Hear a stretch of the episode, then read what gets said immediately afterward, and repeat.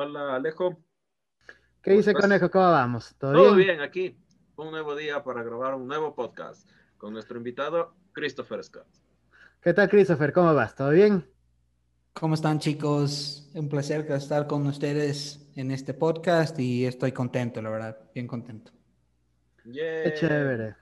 Bueno, ahora tenemos un tema súper interesante que es el diseño en pandemia, ¿no? Que ha cambiado, que ha cambiado un montón.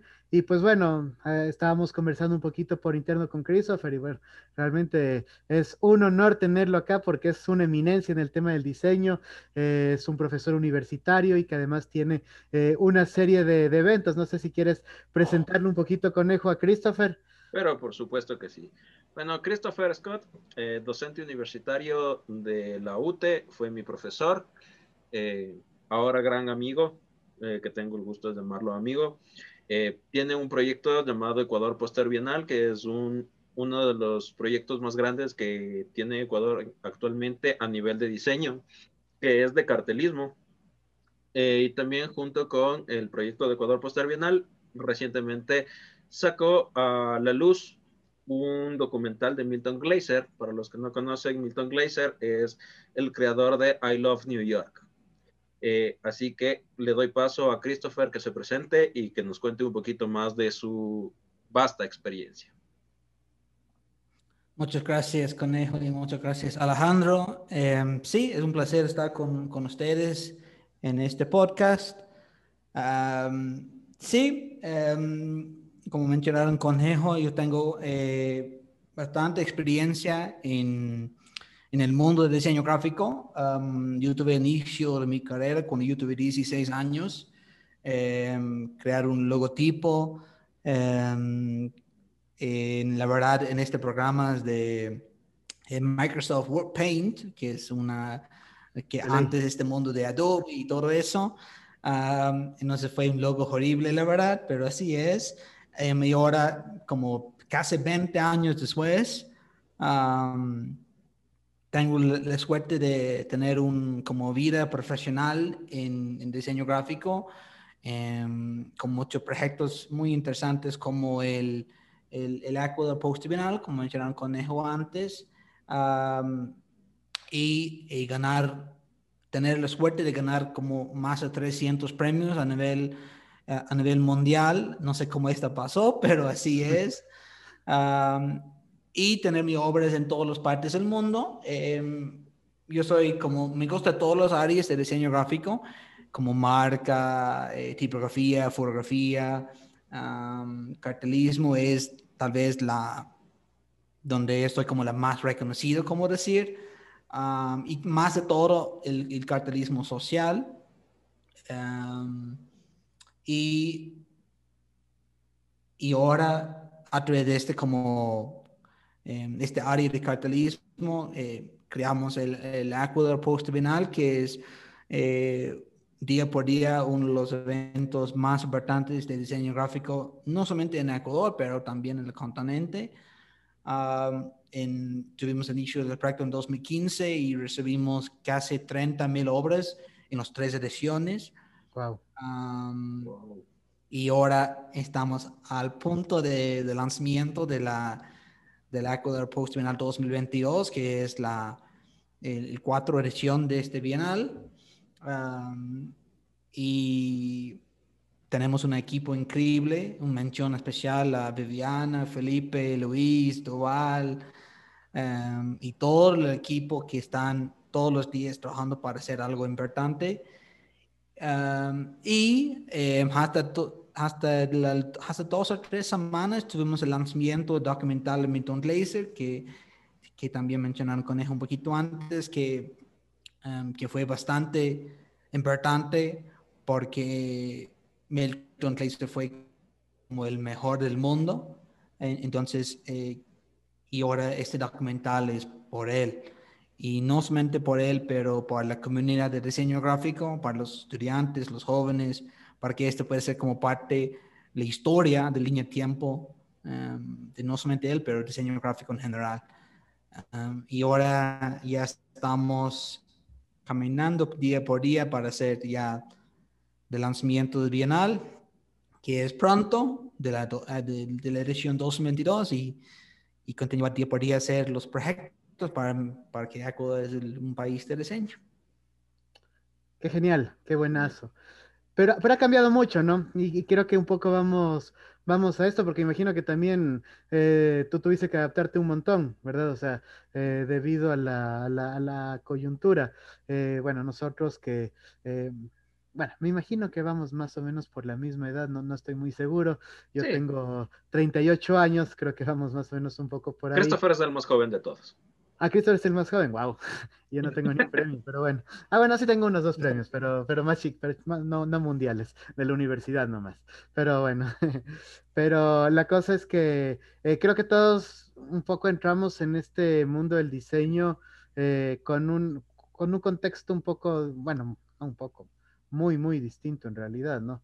Eh, un, contexto en el que eh, era muy importante la presencia del diseñador dentro, eh, o sea, dentro de un equipo de trabajo, ¿no es cierto?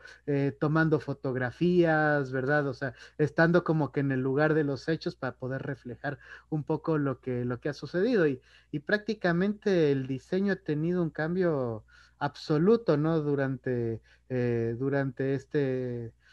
Los dos años. Eh, dos años, bueno, año y medio, dos años aproximadamente. Y sí, vamos a los dos años en realidad. ¿no? vamos a los dos años. A los dos años, qué bestia, ¿no?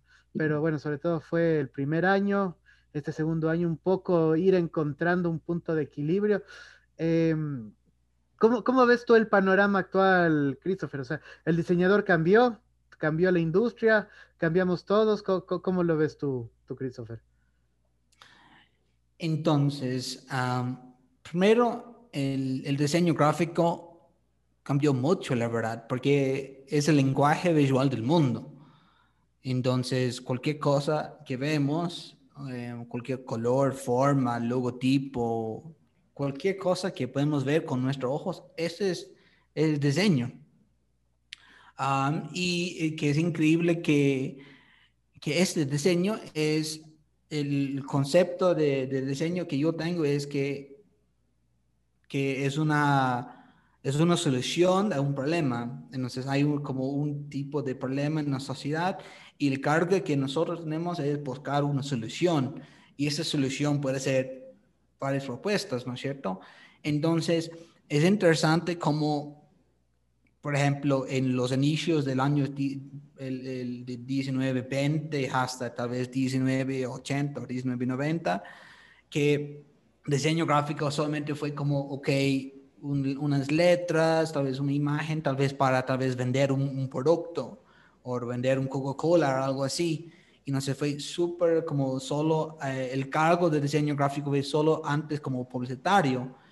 Pero cuando entramos como de 2000 hasta ahora, poco a poco eh, este cargo eh, fue como diferente, porque ahora todo es, que es muy importante es el, diseño social y cómo, eh, cuál es el cargo de, diseño en nuestra sociedad, porque cuando nosotros creamos cualquier lenguaje visual, nosotros creamos todas las cosas con nuestros ojos, tenemos un, cargo bastante grande en ese sentido. Y ahora eh, eh, depende de nosotros cómo vamos a cómo mejorar el país y el, mundo. Y es el, esa es una responsabilidad bien grande. Eh, me encanta esta frase de en la película Spider-Man con, no sé cómo es una gran responsabilidad ¿Cuál es? Un gran poder conlleva, una, gran responsabilidad. Exacto. Ese es como, eh, este poder es, es, es un poder, porque sí, imagínate si no tenemos diseño gráfico o diseño en nuestra sociedad. ¿Cómo estamos? No tenemos los, los aviones, no tenemos carros, no tenemos nada, no tenemos eh, logotipos, no tenemos eh, diseño gráfico eh, social para como transmitir un mensaje eh, para que puedan cambiar el, mundo o a través de una persona. Entonces cambia bastante eh, a través del tiempo. Entonces desde inicio hasta ahora, esa es la cosa interesante del, diseño gráfico como carrera en general. esta evolución de, de, diseño gráfico y que es interesante no como es solamente que es diseño gráfico ahora, pero que es el futuro del diseño gráfico. Este es una, un tema bastante interesante también porque los, em, por ejemplo, yo soy un fanático de una persona como Steve Jobs, por ejemplo, que él no piensa en ahora, él piensa como en 5, 10, 20 años en el futuro. entonces, pero el cambio fue bien drástico y sabemos ahora poco a poco la importancia de, diseño gráfico para, para el mundo y para la sociedad en general. Y no es siempre el mejor diseño eh, directamente a, ser humano y eso es bastante importante, la verdad. Hay un, hay, bueno, porque el cambio yo pienso que igual venía dándose ahí, y ahí también quisiera escucharte a ti, conejo, porque mm, eh, yo pienso que antes de la pandemia, justo lo que, eh, lo que acaba de decir Christopher, que me parece muy interesante, que el diseño tiene pues una conceptualización que va más allá de la parte del diseño publicitario, ¿no? El diseño social, ¿no es cierto? El diseño de, productos, el diseño de, bueno, de, un montón de cosas en realidad. Em, pero ya mucho antes, ¿no es cierto?, de la pandemia, yo nosotros somos pues de los que comenzamos a trabajar posiblemente en agencias, eh, en, comienzos de los años 2000, 2005, 2006, ¿no es cierto? Eh, y al 2015 hubo un cambio brutal, ¿no? El tema de las redes sociales, el tema eh, de, de, entender que el diseño sirve solamente para vender algo. yo he escuchado mucho esta frase del cliente, que es, eh, imprímeme este flyer en Facebook, ¿no es cierto? O sea, que, comienza ya a cambiarse un poco el, entendimiento de lo que es el diseño y básicamente el diseñador eh, se ha convertido en una especie de operativo eh, que se baja recursos de Internet, ¿no es cierto?, para poner cualquier cosa para un post en Facebook, ¿no es cierto? no sé cómo tú lo ves, conejo, el, el hecho de que el, COVID, o sea, la, o la, pandemia, eh, aceleró un problema que ya, que ya existía antes de una cantidad de diseñadores que con poca experiencia, ¿no es cierto?, con poca... Eh, o con poco interés real en el diseño, sino más bien con el uso de las herramientas informáticas, más que con eh, interés real en el diseño. ¿Se aceleró un poco este tema o, o, cómo, ves tú que está el panorama actual del diseño, Alejo? Conejo, perdón. ah, bueno, tocayos. Toca, tocayos, toca ser tocayos en, en, esta vida.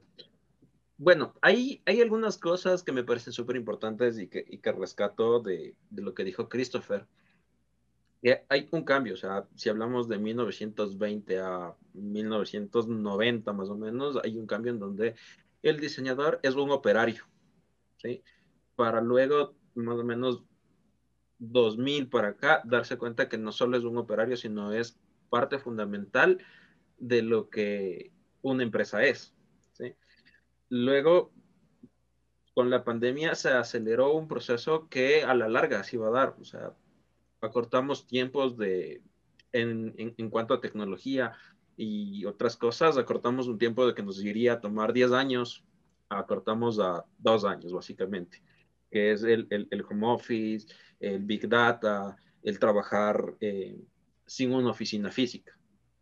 Pero aparte de eso, hubo e, ese problema grande que las empresas no tuvieron o no tienen hasta ahora, muchas empresas no tienen ese soporte económico para pagar a alguien de planta. Lo que hace y lo que conlleva es buscar a un diseñador o buscar a un operario de diseño, un operario de mouse, como les digo yo, que maneje los programas por un tercio del costo de lo que un diseñador gráfico profesional bueno y que tiene los conceptos claros que tenga que hacer en una empresa. Entonces, obviamente, ahora vamos a encontrar en Facebook anuncios de empleo de necesito eh, diseñador por horas, eh, pago 50 dólares del día, cosas así. O diseñadores que dicen, necesito, eh, de los últimos que vi, ¿quién necesita un logo? Lo hago por 20 dólares. Entonces, hay una decadencia en eso porque obviamente mucha gente quedó sin empleo y mucha gente creó emprendimientos, pero al no tener conocimiento de lo que es una comunicación visual correcta o coherente, empezó a buscar lo más barato para poder sacar sus emprendimientos a flote y poder ganar dinero por esa desesperación. Entonces se creó esa parte de, bueno, el diseñador este me cobró 10 dólares por hacerme la fanpage. Entonces, eh, de ley va a haber alguien que me cobre menos por hacer un logo y cosas así. Entonces, en, pandemia se creó estas dos caras de la moneda. Por un lado, el avance tecnológico, el avance de un montón de, factores que hicieron que trabajemos en casa, de que se visualice de una forma mejor al diseñador, porque obviamente se le dio el espacio y se le dio eh, la confianza, porque ahorita toda empresa tiene que adaptarse a trabajar online. No hay empresa que no trabaje. Hay muchas empresas que desaparecieron porque no se pudieron adaptar a trabajar de forma online. ¿Sí? Entonces, por ese lado, una ventaja para el diseñador de que puede y debe eh, estar dentro de una empresa. Por otro lado, diseñadores que tienen precios terribles y que precarizan y deban a, cosas absurdas al diseño. Entonces, obviamente, estas personas, creo yo, no sé si sea el, el, el 100% de los casos, que son personas que eh, están empezando la carrera o son personas que solo manejan programas, pero no tienen conocimientos. Es que el problema es que muchos es que el problema es que muchos ni siquiera están empezando la carrera ni nada. O sea, y es, y es ahí donde, eh, donde iba un poco mi punto, o sea, y, mi preocupación un poco del mundo del diseño. Obviamente, si yo quiero ser médico, tengo que estudiar para ser médico, ¿no es cierto? Necesito, eh, obviamente, pues un título para legalmente poder ejercer mi profesión y obviamente necesito un montón de práctica. Eh, yo vi que durante la pandemia, mucha gente que hacía cualquier otra cosa, se volvió diseñadora, ¿no es cierto? O sea, siguiendo un curso rápido de Illustrator y Photoshop, o en algunos casos un curso de Canva. De hecho, yo vendo un curso de Canva y, he vendido un montón de cursos de Canva, ¿no es cierto? Eh, y, y, claro, pero un poco lo hago con el objetivo pues de que el emprendedor también pues aprenda sus propias herramientas. Pero ¿qué es lo que pasa? Que ya aprendió medio medio a manejar un programa y ya salió a ofrecer servicios, porque obviamente dentro de la pandemia no puedo dedicarme a ser médico, no puedo dedicarme a ser abogado, no puedo dedicarme a hacer un montón de cosas. Eh, en cambio, aprender a, un programa, como decía hace un ratito Christopher, que hizo un logo en Paint a los 16 años. Yo también cuando tenía 16 años, me acuerdo que me monté una, nos juntamos con un compañero una página web que se llamaba fifamillennium.com que hicimos los parches de la liga ecuatoriana o sea, entonces en Paint hacíamos los estadios, en Paint hacíamos las camisetas de los equipos de la Liga Ecuatoriana y lo subimos, ¿no? Entonces, claro, uno ya se cree diseñador cuando hace esto y sale a vender sus, eh, sale a vender sus servicios y eso, eso es un problema muy grande. En tu opinión, Christopher, ¿cómo, cómo podemos hacer nosotros para eh, evitar que haya esta... Eh, esta desvalorización del trabajo del diseñador gráfico y que se entienda el valor de lo que es, eh, como, como, como aquí lo, lo, mencionas varias veces, un comunicador visual, realmente alguien que, que puede transmitir mensajes, que puede eh, hacer comunicación de mensajes sociales, de, de todo tipo, mensajes políticos, de, de, todo tipo de, estructuras versus de alguien que básicamente eh, siguió un curso de seis horas de ilustrador, sabe más o menos utilizar el Photoshop y ya te está vendiendo eh, logos a 10 dólares y obviamente pues vende al granel. La verdad sí, es una pregunta eh, bien importante, la verdad, eh, porque, y la verdad la propuesta es que depende de nosotros. nosotros necesitamos poner el valor que nosotros merecemos. Es que la verdad es que la tema es que nosotros necesitamos, pero eso es, lo, es la cosa, no solamente puedes poner, ok, necesito mil para este logotipo, por ejemplo. Necesitamos tener siempre la razón, la razón por qué, por qué es este valor. Em, y siempre necesitamos poner, hay diferentes tipos de diseño, ¿no es cierto? Hay como, en, en respecto del diseño gráfico como más publicitario, que es muy importante Em, que si estás en este campo necesitas como aprender a vender que, que hagas. y, y, mostrar por qué em, su, su precio es así, de esta manera. Puedes cobrar por hora, por ejemplo, puedes cobrar por, por proyecto, por día, etcétera, etcétera.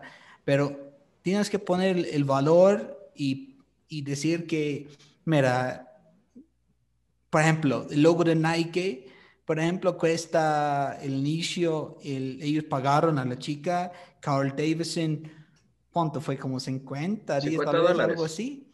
Y ahora, ¿cuánto valor esta marca tiene para este, el Nike? Un montón, ¿no es cierto? Este logo cuesta, o tiene un costo, o, tiene un precio tal vez de millones de millones de, de, de, dinero con, en ese sentido, en el caso de Nike. Cifras. Ajá. Entonces, el, el valor que nosotros um, hacemos para cualquier producto, cualquier empresa y para la sociedad en general es bien grande y es algo complejo también.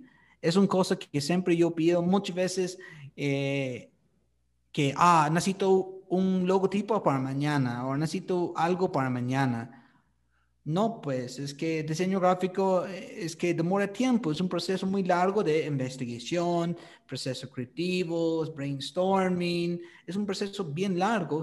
Cuando yo hago un logotipo para una empresa, eh, es un proceso de muchas veces dos, tres meses. Y con este van a pagar una cantidad de dinero que, es, que tenemos un acuerdo basado en este tiempo. Pero la cosa es que tenemos que cambiar este, esta filosofía que diseño gráfico no puede serlo muy rápido y tampoco no puedes hacer un curso en un, página web, no voy a hacer un página web ahora, pero no puedes simplemente hacer un curso y después ya estás un experto en este tema. Es como yo me voy a hacer un video en YouTube de medicina y después yo soy médico, por supuesto que no. Entonces, em, es que hay como expertos en este tema y es a través de experiencia, con tiempo, y por supuesto el, el título es como parte de este proceso, eh, no es como, como todos, como todo, como parte, pero es parte del proceso de ser como una, como profesional, no es como después del título ya estás profesional en diseño gráfico, es como parte del proceso de hasta llegar a este punto. Yo pienso que yo fui un profesional de diseño gráfico cuando yo tuve como 23, 24, 25 años tal vez, pero es después con nueve años de experiencia en el campo, después mi título, inicio de mi maestría y con muchos eh, clientes en Irlanda, en Europa y todo eso, pero... Pero ese depende de nosotros. Nosotros necesitamos tomar la decisión y poner el valor eh, en, que, en que nosotros hacemos. Puedes, yo, esa es una cosa que me, siempre me, decir, me gusta decir a mis estudiantes, es cuando entras a una tienda y quieres comprar un Coca-Cola y el señor dice, ah, cuesta 50 centavos.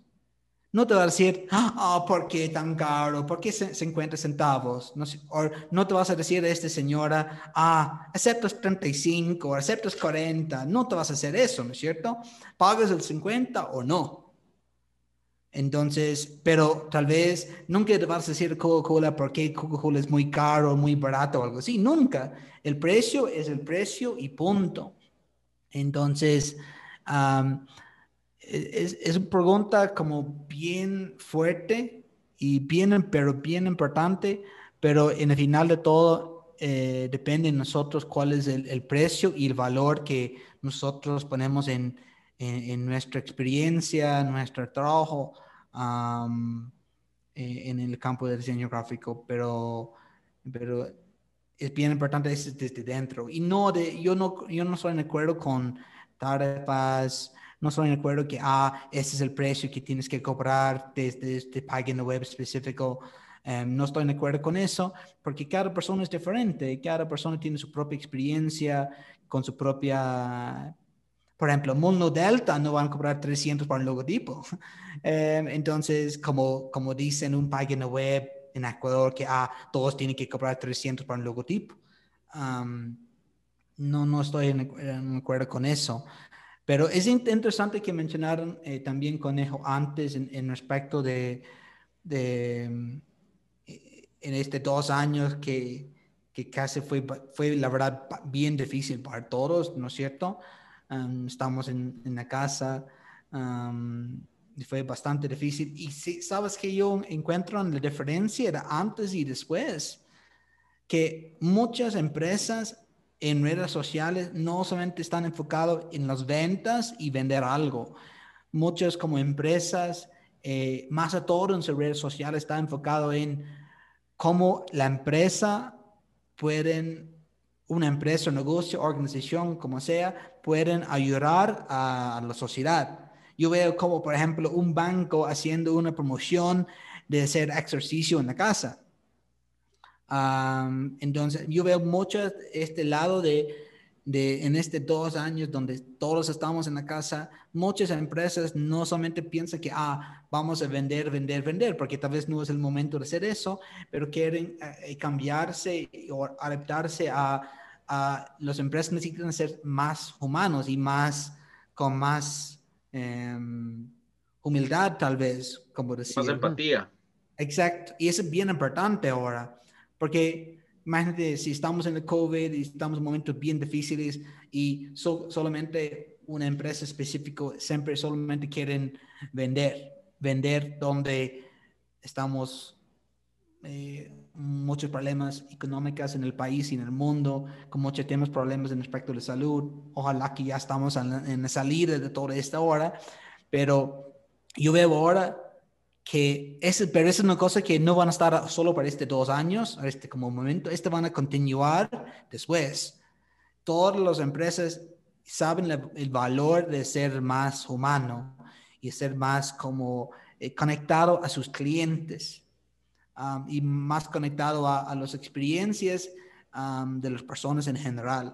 Um, pero entonces, este COVID fue, esta situación de este dos años fue bastante difícil para todos, pero yo pienso ya vamos a salir pronto de todo eso y la verdad, el mundo y la sociedad en general vamos a ser mejor eh, por eso. Um, y ya. Aquí me parece importante una cosa que dijo Christopher Em, creo que los tres somos, hemos sido educadores, eh, profesores.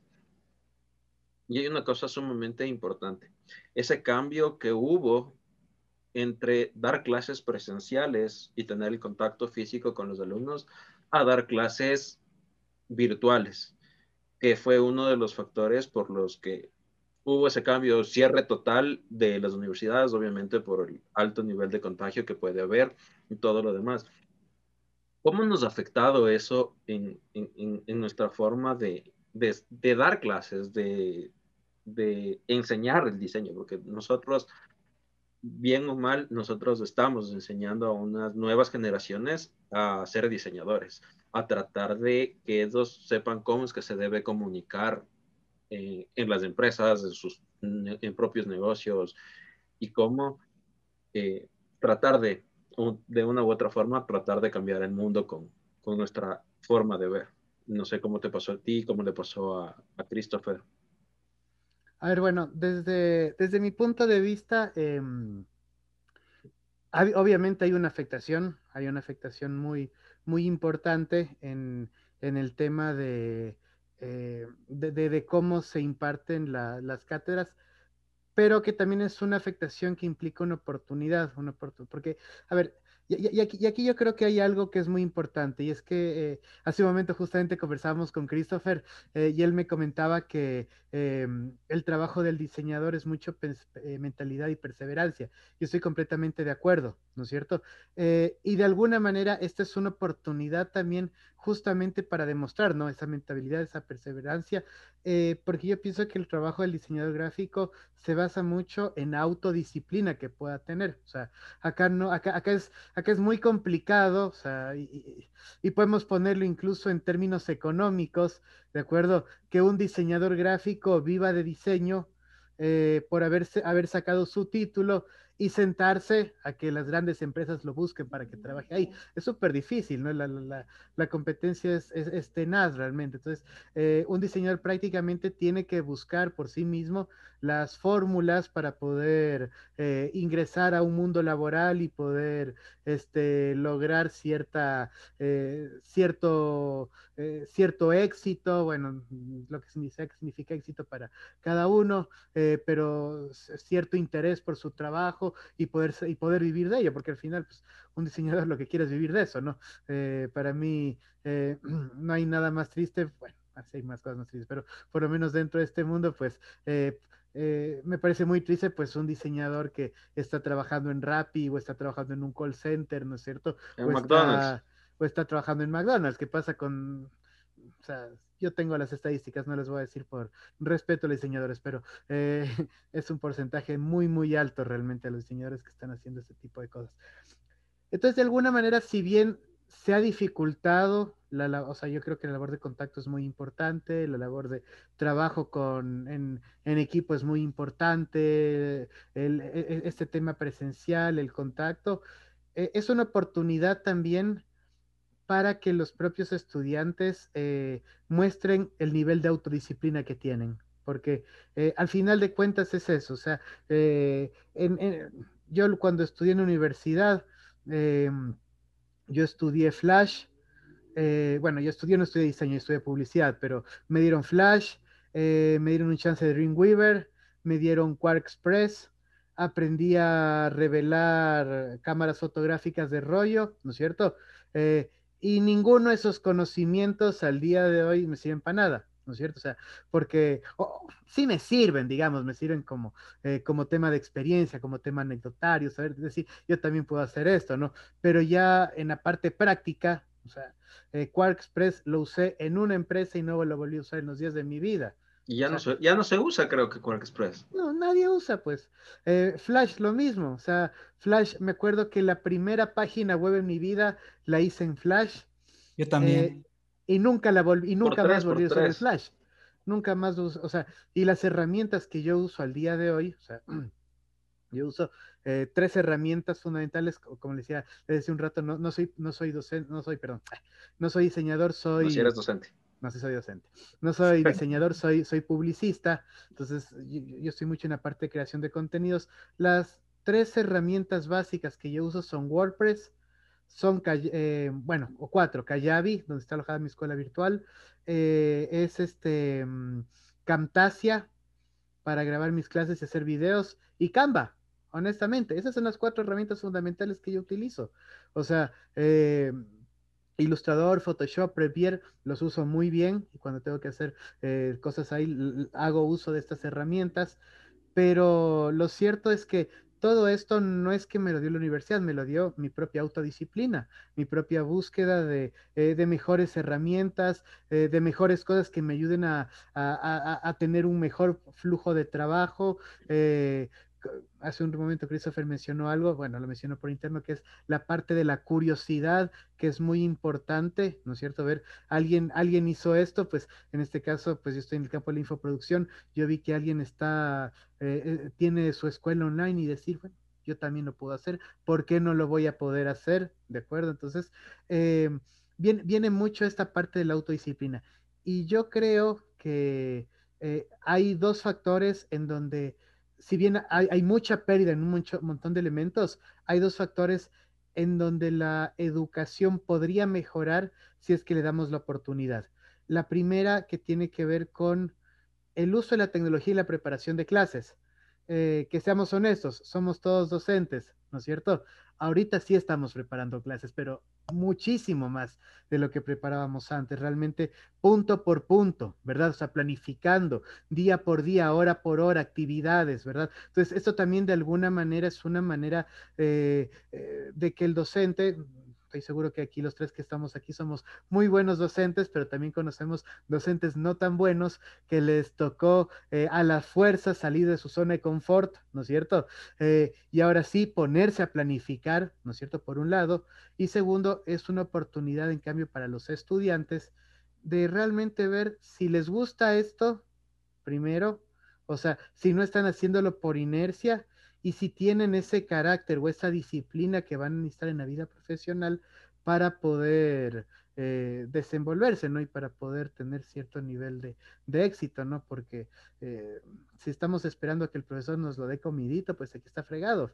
Acá les toca a los estudiantes, ¿no? Ese es mi criterio. Sería bueno escuchar el de Christopher. Entonces, sí, la verdad es que fue un cambio bastante complicado en el inicio.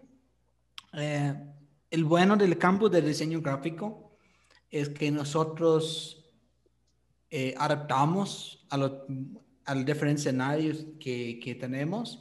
Hay otras carreras que en las otras universidades que, que están entran como muchos problemas en, en las clases virtuales y todo eso. Pero lo bueno es que diseño gráfico adaptamos y, cambiamos a, a, la realidad y este cambio drástico que, que tuvimos desde el marzo 2000, 2020 fue, ¿no es cierto? Entonces, fue bien complicado y sí, como mencionaste, Alejandro, es, es cierto em, que nosotros tuvimos como, como profes planificar un poquito más día por día y hora por hora qué vamos a hacer por suerte, eh, yo fui así antes, eh, conejos sí saben eso, que es que cada clase sigue la siguiente y yo fui como bien estricto, si pierdes un trabajo no puedes como casi continuar con la siguiente. entonces yo soy como bien, yo tengo en eh, en una, un carpeta en el Drive todas mis asignaturas, todas mis clases y la, una clase sigue, eh, sigue a la siguiente. Yo tengo, eh, porque diseño gráfico es un proceso, no solamente es una cosa de técnicas donde ah, hagas eso y la siguiente semana hacemos otra cosa diferente. Cada cosa conecta a la otra. y es como, es como estamos como toda la clase caminando juntos, como decir algún objetivo final. Pero la verdad, sí, en inicio con el primer semestre fue complicado porque yo me encanta la cercanía con los estudiantes. Yo me encanta eh, eh, cuando estamos en las aulas, eh, yo puedo como tener esa más como cercanía con los estudiantes.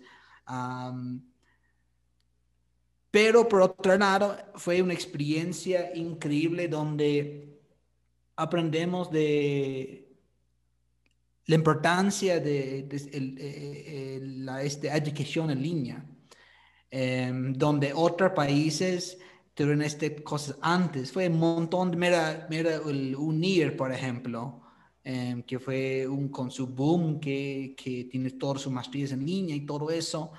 Um, yo pienso por Ecuador, muestran a nuestro país importancia de los dos, por, por supuesto, todos tienen el miedo de Ecuador de este como clases en línea y todo eso. Pero ahora ya saben que tiene sus beneficios también. y yo pienso que cuando regresamos a, a, las clases, todavía vamos a tener una parte eh, en línea, todavía. Eh, en, en, en, casi todas las universidades, yo pienso, porque la experiencia la verdad, en general, en el caso del diseño gráfico, no sé de otras, otras asignaturas, otras carreras, pero en el caso del diseño gráfico, yo pienso que fue con muchos éxitos, la verdad, porque diseño gráfico es una cosa que cambia en cualquier escenario. Ok, porque como hablamos en inicio, ok, hay un problema, buscamos la solución. ¿No es cierto? Esa es, esa es la mentalidad de nosotros. Otras carreras, otras eh, otros expertos en, otras, como otras carreras, no son así. Cuando hay un problema, entran en pánico y, no saben qué pueden hacer. Nosotros, ok, problema, solución, problema, solución. Y adaptamos, esa es la buena del diseño gráfico. Nosotros adaptamos al escenario y la vida de, de, donde estamos. Entonces cambiamos el color a la color que necesitamos. Em, eh, entonces, e, es que fue, la verdad, me voy a decir la verdad, fue bastante difícil porque también me encanta la cercanía con estudiantes. Por ejemplo, yo tuve una conferencia en la, en la, semana pasada en China y fue con 500 estudiantes y fue como súper triste porque yo quiero estar con ellos, para tomar foro con las personas, para tomar foro con todos los estudiantes, para, para hacer más como interacción con porque yo, me, persona, yo soy un tipo de persona que yo me encanta la interacción con personas. Para mí, la mejor manera de hacer este podcast es con ustedes en un espacio, eh, una, tomar una cerveza, como cualquier cosa, pero estar con ustedes. Esa es la cosa que yo espero que en el final de este año, que regresamos a, a un a la nueva normalidad. Una realidad un poquito más como cerca que la verdad no vamos a regresar nunca 100% como fue antes, porque yo pienso el mundo es diferente y el mundo ya em, fue, la verdad, un momento muy histórico, la verdad. Em, yo tengo una pregunta para ustedes ahora. Yo tal vez, yo sé que Alejandro está vez un poquito más como cerca de mi edad, como tal vez, como no sé, Conejo tiene un poquito menos, pero cuando piensas ahora cuáles los tres momentos o las tres cosas que pasan en, en, nuestra vida desde los 80 hasta ahora, de ley, este tema del COVID es uno, ¿no es cierto? De ley. Y, y cuando estamos en el año 3000, todas las personas van a decir, ah, recuerdan eso, qué bestia, qué increíble dos años y etcétera, etcétera. Entonces mi pregunta es, ¿cuáles son los otros dos como momentos o cosas que cambiaron el mundo desde que nosotros entramos de los, en los ochentas o tal vez con el conejo, tal vez un poquito, un poquito más adelante, tal vez, no sé. Esa es la pregunta para ustedes. ¿Cuáles son estas dos cosas que cambian nuestro mundo cuando estamos aquí? ¿Quieres darle conejo? Yo, bueno. Empieza, empieza. A ver, hay, yo, yo creo que hay unos tres, bueno, desde mi perspectiva, ¿no? Porque obviamente, o sea, desde las cosas que a mí me han impactado, hay unos em, dos momentos muy, y, todos, y todos están relacionados con la tecnología.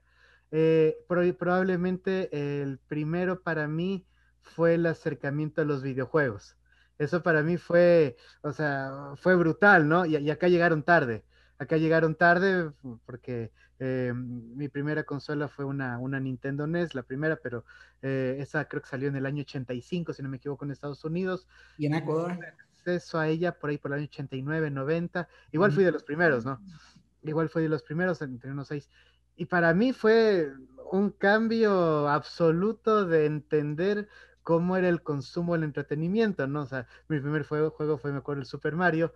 Eh, Increíble. Y claro, o sea, por primera vez coger el control y darme cuenta que yo aplasto algo y pasa algo, o sea, fue una estupidez. O dije, ¿cómo es esto posible? Para mí la televisión era para verla y nada más, ¿no? Entonces, eh, ¿eso por qué tiene importancia para mí? Eh, porque eh, fue mi primer contacto con una tecnología interactiva y me di cuenta que la tecnología, o sea, en ese, en ese entonces tal vez no lo reflexioné de esa manera, sino que era el impacto, digamos así, eh, fue el hecho de em, entender cómo yo puedo interactuar, o sea, cómo la tecnología puede generar interacción ¿de acuerdo? Es decir, cómo yo puedo también de alguna manera influir en los resultados de algo, que no solamente tengo que ser un espectador. Y para mí eh, eh, son dos temas, ¿no es cierto? Por eso yo voy a mencionar dos temas que, que, justo tienen directa relevancia entre la parte comunicacional y la parte tecnológica. Por eso lo digo para mí,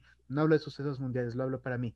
Em, y hay un segundo que viene con el tema de los sistemas de mensajería y las redes sociales. Eh, comenzó, me acuerdo, con mi primer celular, que había en esa época, pues, unos planes que costaban 5 dólares mensuales y mandabas mensajes ilimitados. Eh, estuvo el MSN Messenger, no sé si se acuerdan. Eh, y luego caminamos hacia el High Five, ¿no? Em, eso tuvo un impacto muy importante en mi vida porque fue una manera con la eh, que me, me, abrió un poco los ojos de cómo comunicarme con otras personas. Esto me llevó, por ejemplo, a crear mi primer sitio web, ¿no es cierto? O sea, eh, esto me llevó a, a, qué sé yo, a alguna vez eh, hice un trabajito mucho antes de que se vuelvan plataformas plurales como Fiverr, como, eh, como freelancer. Por ahí me acuerdo que hice un, un, loguito, hice algunas cositas para una empresa de Canadá hace, hace muchos años. Eh, y fue gracias a mis primeros contactos con tecnologías que me, me, hacían dar cuenta que, eh, que, yo podía tener este, este contacto con otras personas en otros lados, ¿no? Eh, para, mí, para mí fue eso, o sea, obviamente fue el tema del Internet, pero particularmente yo entendí el tema del Internet, lo entendí con los sistemas de mensajería, ¿no es cierto? Y luego sí, con el tema de las redes sociales. Eh, y sí, por supuesto, para mí este es un tercer momento clave, pero no solamente por el aislamiento, sino por eh, entrar a un proceso que ya de alguna manera yo ya lo estaba trabajando. O sea, por, ejemplo, yo ya eh, cuando entré a ser profesor, que ahí me encanta además también el contacto físico con mis estudiantes, em, pero eh, eso también me dejaba poco tiempo para atención a mis clientes porque claro, ser profesor también se lleva un montón de, tiempo, ¿no? Y yo también pues tengo mis clientes, tengo mis cosas. Entonces yo ya estaba haciendo el cambio de, con mis clientes hacia reuniones a Skype, o sea, ya nos comenzamos a reunir por Skype primero, eh, luego ya le cambiamos por Zoom. Em, eh, ya, ya estaba haciendo el cambio con mis clientes con el hecho de que por último les, les cobro menos, pero que me transfieran que no me den en cheque el dinero. O sea, porque todo esto eh, es improductivo, ¿no? Todo este tiempo es improductivo y es tiempo por el cual además nosotros no nos cancelan, ¿no? O sea, el, traslado eh, de ida para el traslado de regreso, ir al banco a dejar el cheque. Entonces, yo incluso comencé a cobrar un poco menos, o sea, si es que me transfieren, o sea, comencé a decirles eso, o sea, em, eh, y el otro tema, eh, bueno, el, tema un poco de las, de las reuniones que ha visto y el tema un poco también de poder, eh, ya, eso ya lleva tiempo, pero de hacer pues el, la aprobación de piezas, ¿no es cierto?, a través de correo electrónico, a través de sistemas de mensajería. Entonces, porque esto, esto de alguna manera eh, hizo que sea un poco más productivas las cosas. Entonces, si hay algo que yo valoro, digamos, de, este, este, tercer momento que, les digo, es el hecho ya de finalmente ya decir, bacán, o sea, las tecnologías sí nos ayudan a ser más productivos, sí que nos ayudan un montón. Por lo menos yo, yo, yo lo siento, yo estoy haciendo muchas más cosas de las que hacía antes, muchísimas más, ¿no? O sea, este podcast, por ejemplo, para mí sería imposible en otra, en otro contexto, ¿no? Hago, ahora en la noche tengo un live, este, tengo una escuela online, escribo un blog, tengo mi canal de YouTube, además soy profesor, tengo mi, o sea, entonces tengo un montón soy investigador, claro, publico algunas cosas, este, entonces, este, sería totalmente imposible bajo un contexto distinto. Entonces, eh, a mí me parece muy interesante que las, tal vez estos tres momentos están relacionados. Eh, si hay una pérdida y, por ejemplo, hay algo que lo lamento en el alma y es una ponencia eh, que me tocó el año 2020 en Palermo y me tocó dar la que iras. Era con gastos pagados y toda la cosa, entonces eh, me pareció una, una belleza, ¿no? Y presentarme pues en Palermo y de paso quedarme ah, en la Universidad de Palermo y de paso quedarme a hacer turismo unos, unos cuantos días, ¿no? Eh, y ya nada, pues me tocó darlo por Zoom. Pero eh, honestamente sí es más eficiente. O sea, sí, o sea, se pierde el contacto, pero pues hay una, una nueva productividad. Esta, esta sería mi, mi respuesta. ¿Y, Conejo? Para mí, creo que los momentos que más me, me marcaron a mí, a mí personalmente, fue el contacto con la tecnología eh, cuando tuve mi primera computadora, que fue una computadora con Windows 3.1, y ver los disquetes, los grandotes, que ya ni siquiera ya ni hay, ni existen, ni la gente tampoco se recuerda que eran unos disquetes gigantescos, y darme cuenta que la tecnología, de una u otra forma, empezaba a conectar el mundo. Sí, porque eh, obviamente antes los trabajos, antes de los 80, se hacían todos a máquina de escribir después ya con la aparición de las computadoras, Bill Gates, eh, Apple, empezaron a hacerse ya de forma más automática con computadoras, aunque era un tamaño gigantesco, pero ya la, capacidad de almacenamiento de 1.4 megabytes empezó a crecer exponencialmente hasta, hasta tener miles y miles de gigas en una flash, por ejemplo. Entonces, ese creo que fue el primer momento que me marcó a mí eh, en, la parte tecnológica, también en la parte de videojuegos. De hecho, mi primera consola fue una, una Atari, que me acuerdo que jugaba Space Invaders, que fue la, la primera que, que, pude tener, tocar y darme cuenta de que la tecnología iba a cambiar el mundo. Y es lo que hizo la tecnología.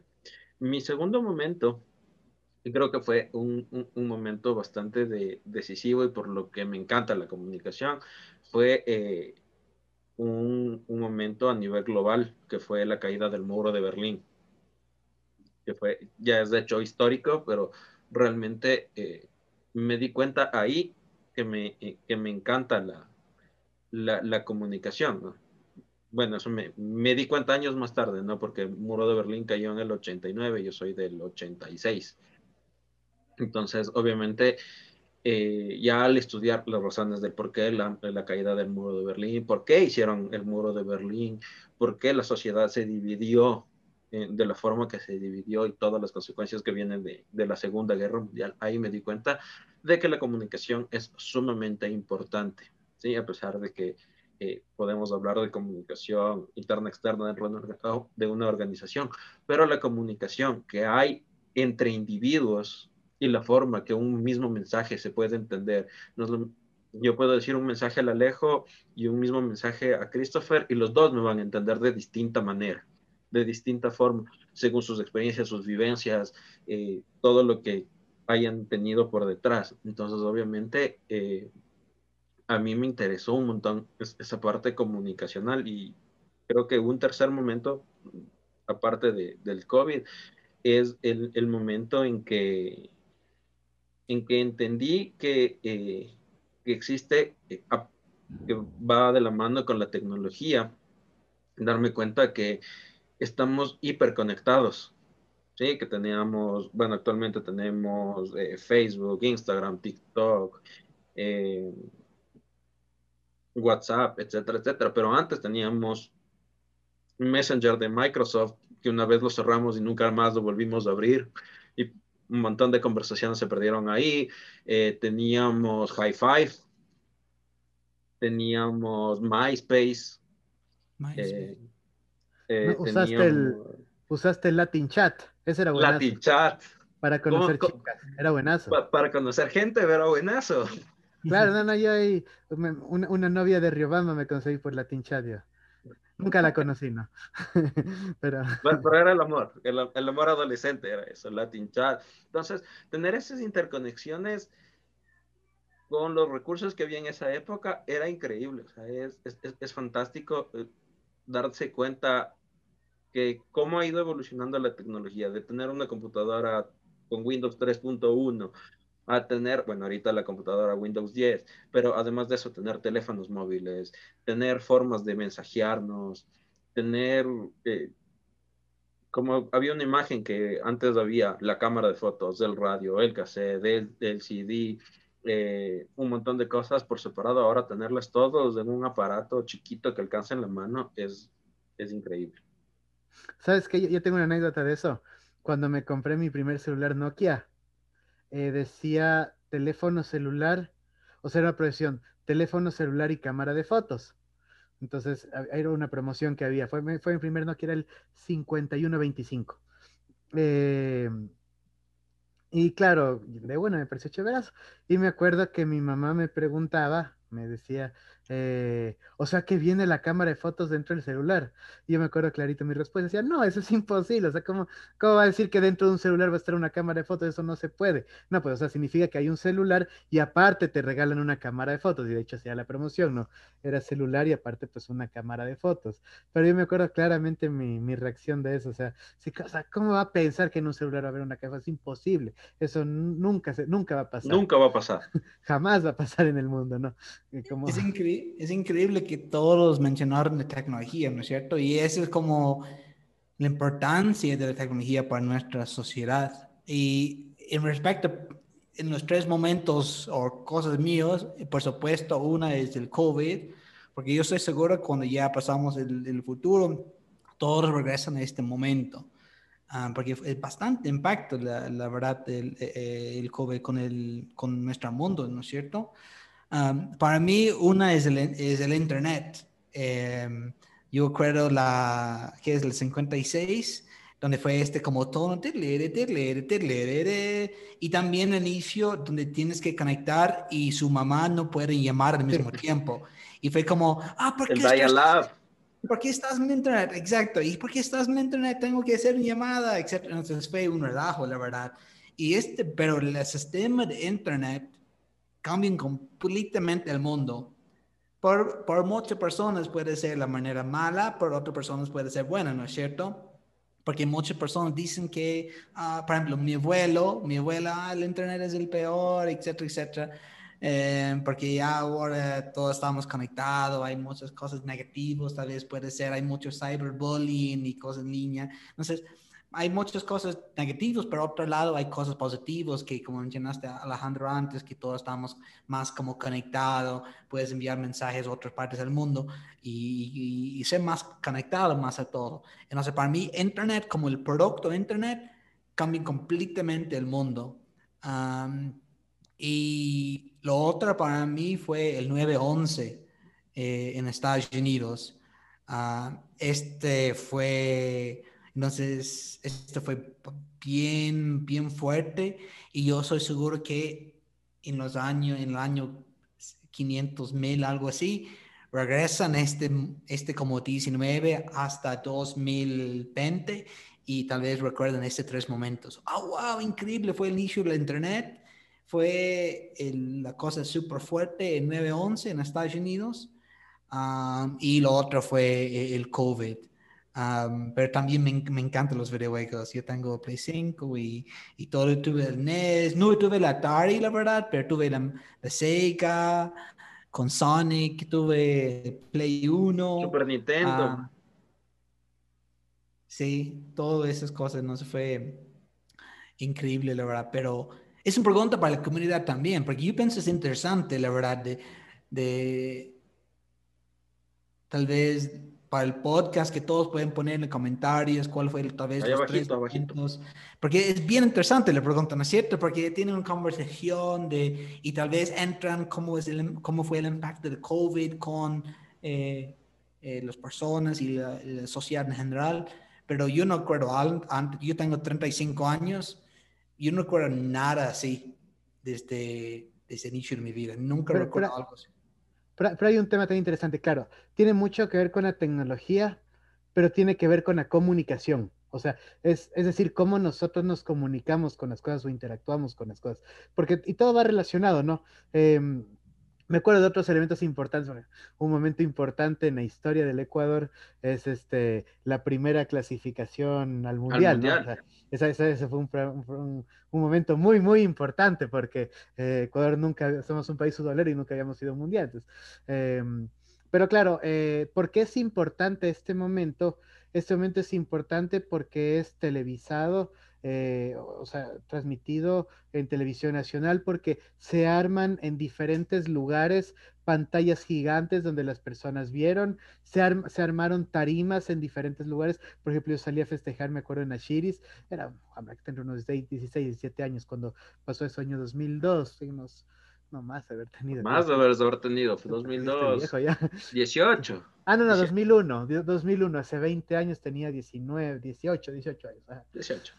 18 años. Entonces, está muy relacionado a la parte de la comunicación. Eh, yo imagino que el tema del 911 también es directamente, eh, es el impacto visual. Yo también recuerdo haberlo visto por televisión. O sea, y, verlo en directo al momento que el avión se estrella. O sea, entonces, em, es impresionante cómo de alguna manera estos momentos que impactan fuerte en nuestra vida están eh, determinados muy, eh, muy, muy hacia la comunicación. Y ya que hablamos hace un rato de videojuegos, no sé si podré. Vamos a jugar videojuegos. Ah, ahí solamente para que vean lo, fanático que soy. Ajá, la... Ese es el Xbox, el nuevo. Sí, el, el Xbox Series, el Series S. No el Series X, sino el ah. Series S. Ajá, que es este, el digital. es la, sí, es digital, ¿no es cierto? Es que solo hay... Solo digital, ajá. Eh, sí, a mí también me, me encanta eso y claro, todo eso ha sido un poco una evolución ¿no? y se han ido un poco juntando las tecnologías, el tema de la, de la interacción de los videojuegos, luego con la... Eh, con la realidad aumentada, realidad virtual. No, y más que nada con la comunicación. O sea, el tema de, ahora de los videojuegos es que eh, es, ser parte de una comunidad, ¿no? O sea, eh, de, manejar herramientas como Discord, como Twitch, como Mixer, ¿no es cierto? O sea, eh, de, manejar los chats, o sea, eh, va definiendo muchas cosas, ¿no es cierto? Por ejemplo, Christopher, que está en PlayStation, yo me imagino que una de las principales razones es porque tienes muchos amigos en PlayStation. No. No, no es esa. Ay, me jala entonces yo. es que sí, hay, veces me gusta jugar FIFA online. Algo por FIFA, por FIFA. Pero más los experiencias, la, razón principal que yo compro el, el, o cualquier videojuego es para que me gusta jugar solito, con el, como no sé, el Last of Us 2. Esa es una experiencia, es como para mí, para como... Diablo 3. Exacto, no. No, pues Diablo 3 es, es no, pues The Last of Us es... No, es una gran historia. pero, pero yo me gusta más como la experiencia eh, en, en, en, los videojuegos, como eh, no me gusta tanto jugar en línea o algo así. Hay veces, pero con FIFA, pero no tanto, la verdad. es que les ganas. sí, me voy a ganar. No, claro, en mi caso sí tiene mucho que ver con la comunidad. Por ejemplo, la Nintendo eh, para mí es muy importante eh, por eh, mis amigos. Tengo muchos amigos que son de la comunidad de Nintendo y jugamos mucho en línea. Porque hay, hay un ah. videojuego, por ejemplo, que es, no sé si, has, si, cachas el Animal Crossing. Ah, claro. Ese no fue, fue durante la pandemia, fue increíble, o sea, pero es que parece que fue planificado, o sea, uno pensaría que Nintendo puso el COVID, ¿no? Porque salió la pandemia en marzo y en marzo mismo sale, o sea, o sea, sale todo el confinamiento y todo, y en marzo mismo sale Animal Crossing, que bueno, para quienes no lo saben, pues es un juego, se trata de que uno se arma una isla. Claro. Eh, y, otros amigos se arman sus propias islas y uno visita las islas de otros. O sea, entonces fue increíble cómo coincidió. O sea, eh, o sea en, el momento en el que llegó y lo convierte en el videojuego más rápidamente vendido en la historia, ¿no? O sea, que, y tiene mucho que ver con eso, ¿no? O sea, el momento en el que se le fue increíble, o sea, eh, estamos confinados, entonces comenzamos a visitar las islas de amigos. Entonces, yo, yo, sí lo jugué, me pareció muy interesante el, el, el, concepto. Es como, es como también, yo, yo recuerdo que yo juego Minecraft. Em, yo fue en serio, no sé cuántas horas yo pone en Minecraft, YouTube mi isla, YouTube mi mundo y todo eso. Pero es súper peligroso esta cosa. Con tiempo, como pierdes tiempo y yo no tengo tiempo para nada, tengo que hacer todo mi trabajo, tengo que hacer la bienal, que, que tal vez podemos hablar un poquito, pero tengo que hacer full cosas. No sé, me gusta más ahora las experiencias de 10, 15 horas y ya, listo. Yo puedo como terminar la experiencia cuando me voy como a continuar, continuar, continuar y eh, no no funciona. La adicción al videojuego es eso. Sí, sí, sí, sí. Cuéntanos de la Bienal, ¿no? Porque también. Sí, justamente quería preguntarle a Christopher. Cuéntanos de la Bienal, cómo la. Bueno, cómo primero surgió la Bienal y después cómo, cómo es que la Bienal cambió con esto de la pandemia. Porque justo la Bienal iba a ser lanzada en 2020, si es que no me equivoco. Entonces, justo, justo, justo te cayó el confinamiento de que estuvimos que ocho o nueve meses encerrados en las casas y obviamente tener un evento masivo porque tuve, bueno, la oportunidad también de participar en la primera edición de, de, del Ecuador Poster Bienal. Y me di cuenta que es un evento que está superando muchas expectativas, muchas críticas que tuvo en su momento en el inicio con, ahí con tu mejor amigo eh, que tuviste un par de, de problemas y luego darnos cuenta de que es un evento totalmente masivo en donde la gente se interesa por saber de qué trata el cartelismo y qué labor tienen los diseñadores dentro de esta área.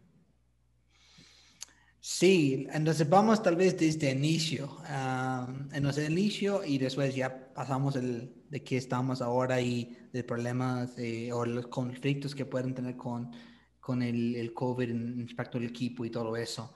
Pero sí, el inicio fue en 2015 con mi amigo Santiago Gómez. Um, Saludos, Santi, si nos ve, porque yo sé que Santi nos ve este podcast. Ya, genial, súper. Eh, sé, nosotros sí sentamos un, un, bar irlandés que está en la Foch. Eh, que Estaba, ya no haya. Eh, entonces, sí, es todavía. ¿En serio? Allá no me voy. No, yo vi que ¿Qué, sí. ¿qué, ¿Qué, bar? No, sí está todavía. no está, yo, yo, vi que estaba desocupado. Pasé como hace dos semanas. ¿En serio? ¿Qué, qué, qué, qué bar? Es en, el Foch el nombre es Finn McCool, es el nombre. Ya, sí, fui muchas veces. Buenísimo. era muy bueno, era muy bueno. Ya no hay, en serio, qué mala nota, ya nada. Ojalá que no sé, estaba ahí como que se arrienda el local. Mm. Ya me voy a buscar en internet si ve. Vamos a ver. no, a mí sí me gustaba. Yo fui unas. 15 de marzo. Unas cuatro o cinco veces fui. Eh, buena onda. O sea, buena cerveza. Tal vez no. Sí, es la verdad, tal vez la última publicación fue 15 de marzo, entonces tal vez no existe ahora. Qué triste noticia, pero porque fue lindo el bar.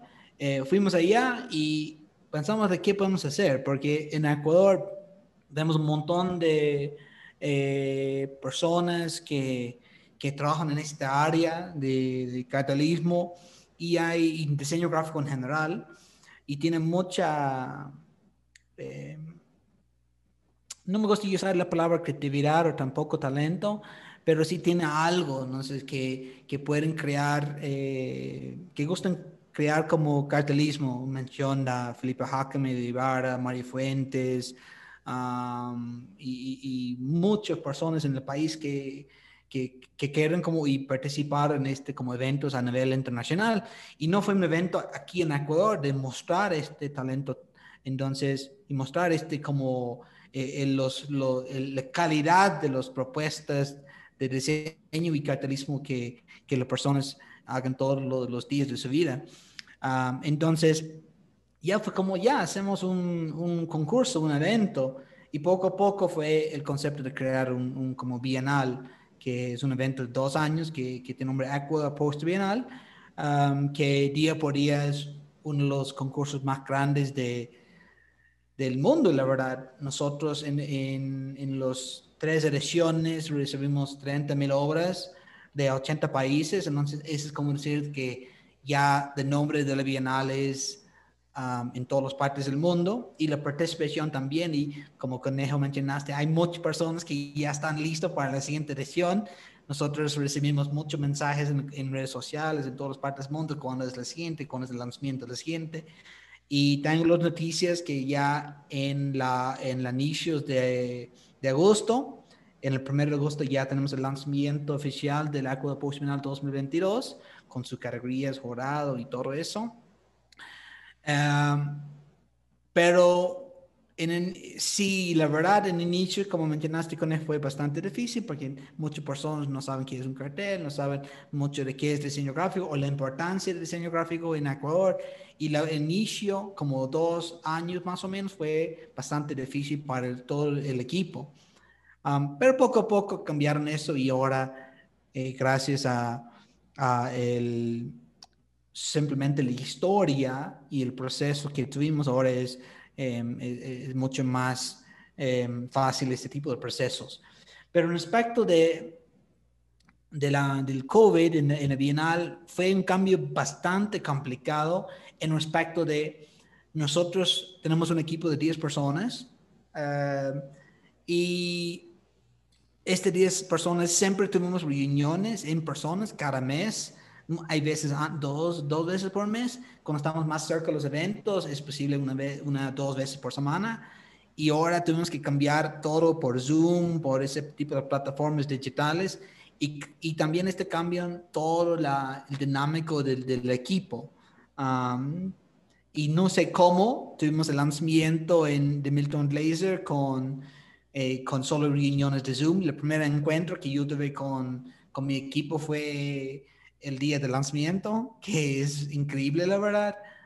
Um, entonces tuvimos que planificar un año de trabajo, un año de trabajo con solamente un video de 25 minutos o 26 minutos. Entonces, 26 minutos por un año. Entonces, pones en contexto que para hacer un trabajo así con un documental fue bastante fuerte y todo fue en línea. Entonces, sí es posible, pero solamente tienes que cambiar el chip en la cabeza y tienes que cambiar la manera de trabajar, la verdad, porque este frente a hacer varias reuniones en equipo, em, en personas, en espacios, em, de cómo planificar algo contra hacer como cosas por Zoom y reuniones así. Pero en la Bienal eh, tenemos un equipo increíble. Yo soy seguro que es el mejor equipo de, de, diseño gráfico y proyectos eh, en el mundo. Es un, equipo de 10 personas bien pequeño, pero es un equipazo eh, y cada persona tiene su cargo y todos son expertos en eso. y trabajamos algo importante para para ser algo importante para el mundo. Entonces, no hay, no hay alguna persona más contento cuando hacemos algo que nosotros. y por supuesto, eh, cuando estamos en el momento es bien difícil para, para saber qué estamos haciendo, y, pero es increíble cuando estamos en un taller o estamos en una muestra o estamos en un evento y toda la gente están con son, las sonrisas más grandes y muchas personas tienen mucha emoción tiene lágrimas eh, y todas las palabras que todos dicen a mí que Christopher, qué increíble en la Bienal, qué, qué increíble que estás haciendo para el país, para nosotros eh, en, en, el campo de diseño gráfico. Em, y la verdad, por mi parte, es un placer em, hacer eso, la verdad, porque Ecuador es el mejor país del mundo em, y ustedes como país merecen ese tipo de, ese tipo de eventos. Entonces yo pone todo mi corazón, todo mi cuerpo, mi cuerpo chiquito, mi, toda mi sangre, mi agua, todo, para que este bienal puedan como salir de mejor que es posible para cumplir los sueños de las personas que van a participar. Y que cuando tenemos un congreso, cuando tenemos una muestra eh, en cualquier de los lugares que tenemos, que conocemos los talleres, que este es para ustedes, ese es para la gente de Ecuador y ese es hecho por ustedes y, y, y todo el, el, el, trabajo que yo hago todos los días es por eso. Entonces, siempre cuando tomamos cualquier decisión en Bienal, es para las personas, es para los ecuatorianos, eh, en donde ustedes sientan orgullosos de, de, este producto, este proyecto del Ecuador Post Bienal. Y vamos a continuar y vamos a vivir y vamos a seguir haciendo muchos más años, muchas más ediciones de la Bienal. Y si no, no me voy a tal vez estar en este planeta, todavía la Ecuador Post Bienal van a continuar hasta el año 5000 año 10.000, no sé, pero ese es el, concepto para que pueda ser en el final. Em, algo para el país. Pero um, tú eres más ecuatoriano que nosotros. Que dices, esto es para usted, esto es para nosotros, porque yo de lo que te escucho y con la pasión con lo que lo hablas, tú, tú, tú creo que eres más ecuatoriano que nosotros en realidad. creo que, oh, bueno, obviamente desde un punto de vista netamente eh, del cariño que le pones y se nota esto, ¿no? Y se nota esto y te, y te felicito. Eh, cuéntanos un poquito el documental, cómo la gente puede, puede ver el documental, cómo lo puede encontrar. Entonces, esto fue, la verdad, Alejandro, una de las mejores experiencias de mi vida. Ya. Ah, de crear este documental para el mejor del mundo de diseño gráfico de Milton Glaser. Los que no conocen, eh, la persona que crearon el I Love New York, el logo más reconocido del mundo, crearon también otras obras increíbles como el Bob Dylan, eh, también crearon obras para los Olímpicos eh, y muchas cosas, muchas cosas. Y él se murió en el año, en, en, junio, el 26 de junio de 2020 y fue un impacto muy fuerte en la comunidad de diseño en el mundo. Fue bien fuerte, la verdad, eh, este, porque él, él, fue como el padre de todos. una persona increíble que no solamente en su, su parte de su diseño, pero como él es como persona, eh, que tuvieron un impacto bien grande con todos, la verdad. Y yo soy seguro que no estamos ahora sin Milton Glaser. Um, no estamos aquí en, el campo de diseño gráfico sin él. Um, y nosotros como Bienal es como ya tenemos que hacer algo. Y no solamente hacer algo pequeño, tenemos que hacer algo grande por él, porque es un grande, un gran persona. Um, entonces tenemos que hacer algo. Entonces tuve varias eh, reuniones con, con, mi equipo y eh, Luis López, que es el director de comunicación del Bienal, mencionar este concepto que creamos un documental, invitamos personas que pueden hablar sobre él, que, que podemos hablar de eh, otros temas también. Y ya fue como ya de una. Entonces el inicio de este producto fue, estás hablando de más de un año tal vez, más o menos. y ya eh, gracias a todos los participantes que participaron en el documental, son 30 personas como Stephen Sagmeister, eh, Steven Heller, um, Seymour Quast, um, Ricky Hansen, muchas personas. Um, y trabajamos a manera virtual con reuniones y todo eso. Y la verdad fue un año más de hacer este documental y fue bien complicado. Um, y tuvimos el lanzamiento en el CAC en el 26 de junio eh, 2021 de este año, hasta como dos, dos semanas fue, y fue increíble um, el lanzamiento con algunas personas allá, solo tuvimos espacios de 30 personas, porque por temas de, del COVID, este, nosotros queremos tener... La bioseguridad. Una, exacto, y nosotros queremos tener mil personas allá, porque ¿cuántas personas de Ecuador quieren ir allá para, para, hacer el, para visitar el lanzamiento? Pero realmente no fue posible. yo sé que con pero sí fue solamente eh, fue 30 personas eh, con el equipo también de Bienal, entonces no fue...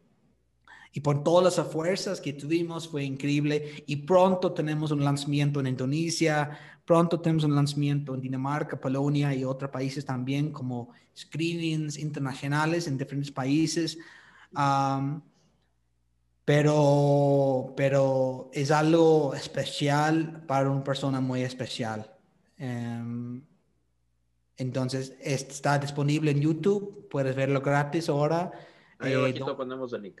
Sí, ponemos el link abajo. Eh, demora como 25, 26 minutos que la verdad es, pasa bien rápido.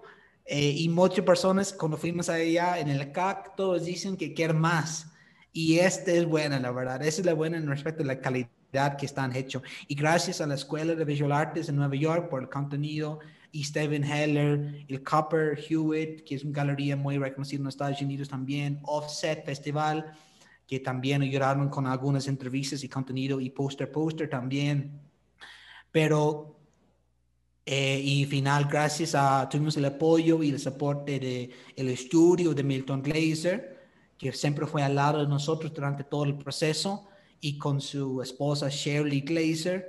Eh, Shirley siempre fue al lado también de nosotros y, estamos contentos de ser algo em, muy importante para el mundo del diseño gráfico. Pero sí, ya está en YouTube em, y pronto tenemos los lanzamientos en los otros países ah, con los subtítulos de de, los otros países también, porque ahora están subtítulos en español y inglés, pero pronto, en el final de este año, en los, siete meses, van a ser otros en subtítulos en, en Polonia, en, en, China y en, en otros idiomas también.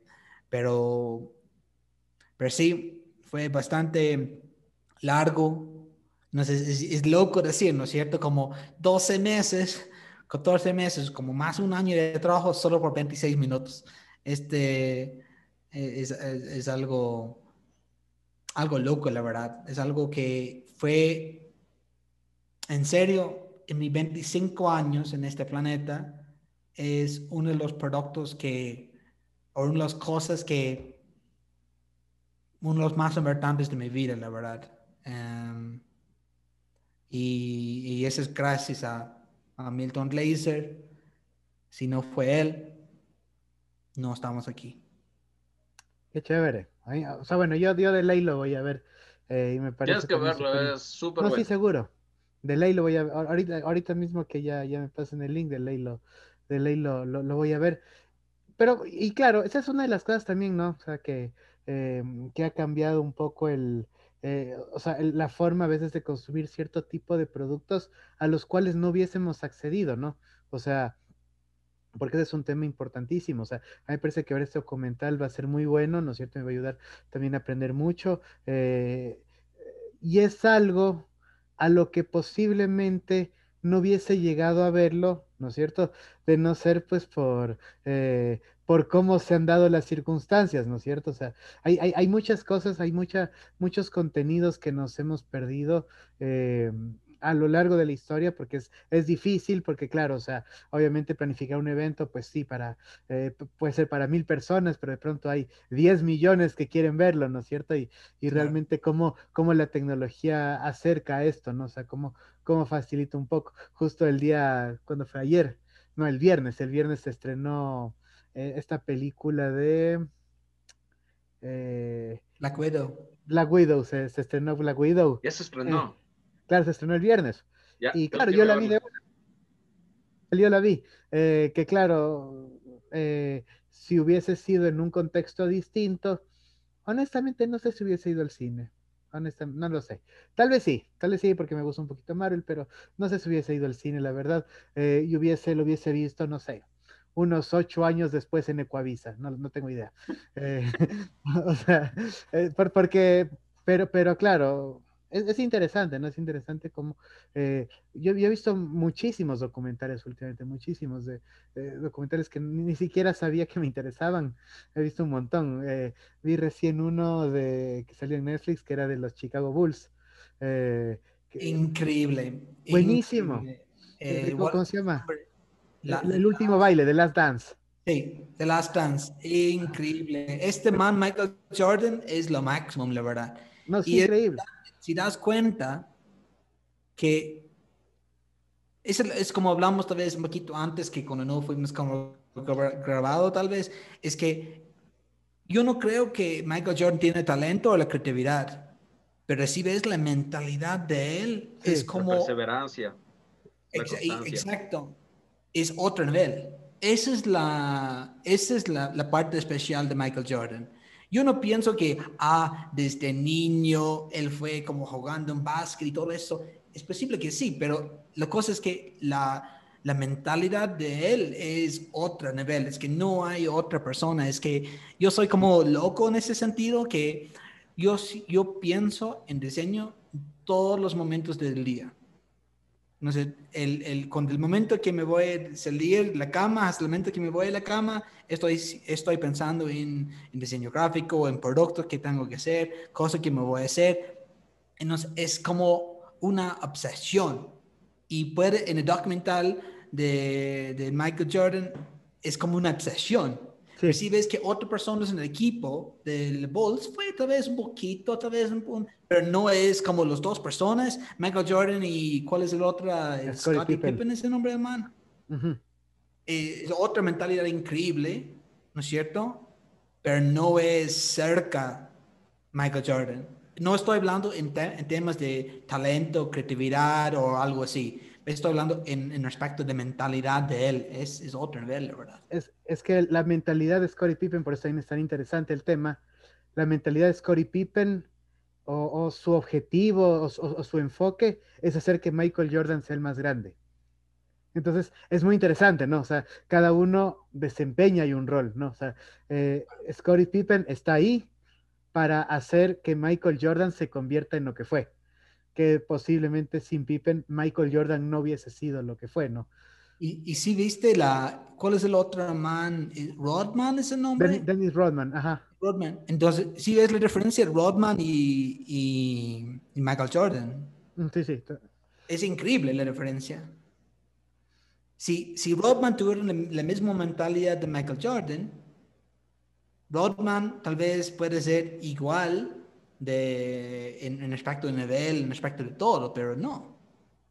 Es la referencia de, de, la mentalidad. Por ejemplo, yo pienso que todas las personas tienen el mismo talento, todos tenemos que, estamos en el mismo nivel de creatividad, todo. Simplemente hay personas que, que tienen algo en la cabeza que no pueden aceptar algo suficiente.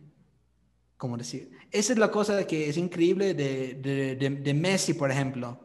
De Messi o Ronaldo, ese tipo de manes yo no creo que ellos son personas especiales. Muchas personas dicen, Christopher, porque tú eres súper especial. No, estoy igual de ustedes. estoy exactamente... Exacto. Pero solo me estoy, estoy más pequeño, ustedes son más altos y punto. No, no, no creas. Ya, ya me vas a ver. Ah, por, ahí creo que va, por ahí creo que va. Por ahí vamos. ¿En serio? Ah, ok, ya, ya estamos amigos entonces ya. Sí, sí, por ahí vamos. El Aleja sí es más alto, el conejo.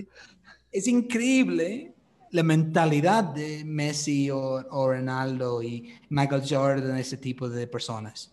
Y esa es una cosa que una lección muy importante para nuestros estudiantes.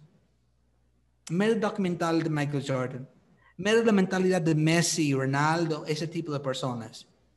¿Ya? Este es bien importante. Ese es el, muchas personas, tengo, tengo, cuando estoy en conferencias, eventos, congresos, etcétera, siempre tengo la misma pregunta, ¿cuál es la manera como que pueden tener éxitos en, mi vida, en, en diseño gráfico, mi carrera? Trabajar, trabajar y trabajar todos los días y tener la mentalidad y actitud de ser siempre es mejor. Y siempre pueden cuestionar por qué hagas algo así. Y nunca aceptas que, que algo es bien. Siempre tienes, ok, tienes que siempre mejorar qué estás haciendo. Muchas personas, eh, estudiantes, mandan un trabajo a, y yo siempre tengo la pregunta a ese estudiante, ¿eso es mejor que puedes hacer? ¿No puede ser mejor? Y siempre lo ves, ah, tal vez, profe, sí puede ser mejor. No sé por qué, muéstrame entonces. Tienes que ir, trabajar en la casa y hacerme otra versión que es mejor que estás mostrándome. Entonces, esto pasa muchas veces con conejo. Entonces, ¿sí o no, conejo? Sí. Entonces, este es, ese es, ese es diseño, la verdad. Es increíble este documental de Last Dance de, Michael Jordan. Es increíble. Pero, pero hay, un tema también que a mí me, parece muy interesante eh, de Last Dance y en general de, todo lo que estamos hablando, y es también el rol que nosotros queremos cumplir, porque eso es importante. Eh, Dennis Rodman, por ejemplo, que, justo tomaste, que tomaste el ejemplo, Dennis Rodman juega un rol importantísimo también. Es un rol súper, súper importante, que es, bueno, primero eh, ganó, si no estoy equivocado, siete veces seguidas fue, o seis veces seguidas, ganó el premio Mejor Defensa al mejor reboteador en, incluso antes de los Chicago Bulls, ¿no? Cuando jugaba, eh, creo que eran los Pistons, si no me acuerdo. Em, ganó seis o siete veces seguidas el premio al mejor reboteador, ¿no es cierto? Entonces, eh, entonces aquí, aquí viene otro, otro tema que a mí parece muy importante y entender el rol que nosotros asumimos dentro de la sociedad. ¿No es cierto? Eh, y, es, y es ahí, por ejemplo, claro, ese momento que hablábamos, por ejemplo, de Messi, de Cristiano Ronaldo. Es que no, tampoco todos tenemos que ser Messi. Todos tenemos, tampoco todos tenemos que ser Cristiano Ronaldo, ¿no es cierto? Necesitas también un arquero, necesitas, eh, o sea, necesitas, exactamente, ¿no? El, el, arquero, por ejemplo, fue fundamental para que ayer haya ganado Argentina la final. O sea, fue fundamental el arquero, ¿no? y el arquero no tiene el talento de Messi o no tiene la fama de Messi o no tiene, qué sé yo, el marketing de Messi, yo qué sé, qué palabra ponerle, ¿no es cierto? Pero él fue fundamental en la definición de penales contra Colombia, que ahí salen los videos de él cómo, cómo les, cómo habla con los jugadores colombianos, un poco para, para bajonearlos, para ponerlos nerviosos, que le decía, a ver, pero mírame, mírame, estás nervioso, estás nervioso, le decía así en los penales. Entonces, es ese rol, ¿no? Es ese rol y asumir como que los liderazgos desde el rol que ocupamos nosotros, ¿no? Porque eh, también, hay, también creo que hay otro punto importante, ¿no? Y es el tema del manejo de la frustración que a veces tenemos, ¿no?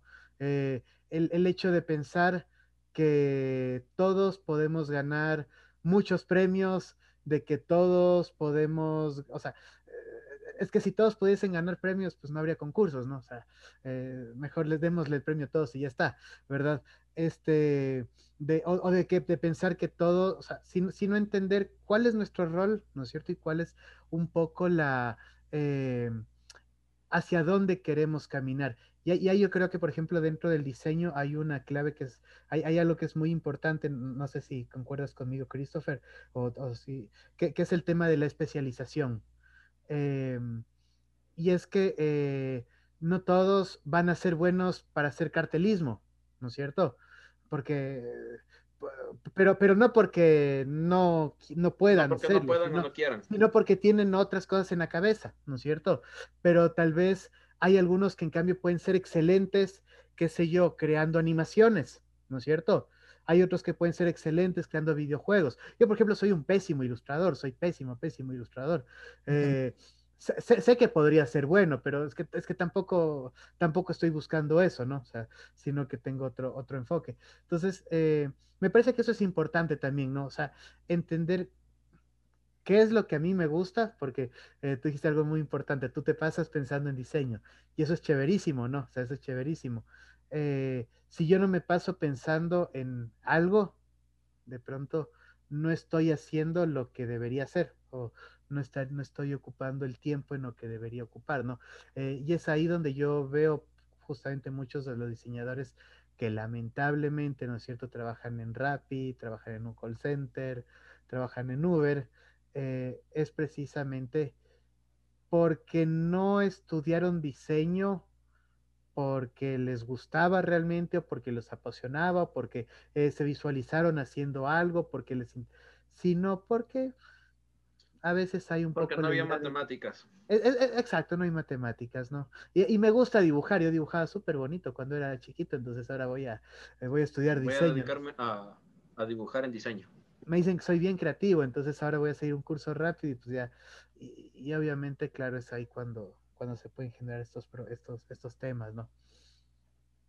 Sí, es la verdad, el, el rol de diseño gráfico antes fue mucho más, como mencionaron Conejo antes, mucho más técnica, ¿no es cierto? Entonces, ok, eh, hay un experto en ilustración y esta persona sabe hacer ilustración, pero una ilustración específico, no sé, no sé, hacer un dibujo de un, gato, no sé, antes fue mucho más específico el cargo de cada persona.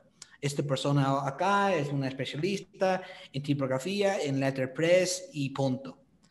Pero ahora, la verdad, necesitamos saber todo. Eh, ahora el, el, el mundo del diseño gráfico, por supuesto, tenemos los áreas, pero necesitamos saber eh, marca, necesitamos saber branding, necesitamos saber eh, marketing, necesitamos saber tipografía, cartelismo, em, animación, fotografía. Entonces, porque cuando entras en una agencia ahora, esa es cosa que te vas a hacer todos los días. Yo recuerdo cuando yo fui eh, en agencias en Irlanda, el inicio tuve una reunión con un cliente, después tuve que hacer una marca, después una hora después tuve que tomar algunas fotos de un producto, después tuve que eh, hacer unas lettering para un cliente como tipografía, después tuve que hacer eh, una, ilustración, después, etcétera, etcétera, etcétera. Entonces, no puedes como entrar ahora a un estudio y hacer solamente una cosa todo el tiempo. Eh, entonces, la, las personas que van a tener éxitos en, en ahora, en este nuevo mundo, tienen que saber muchas cosas no tiene que como ser como un especialista en solo cartelismo y punto.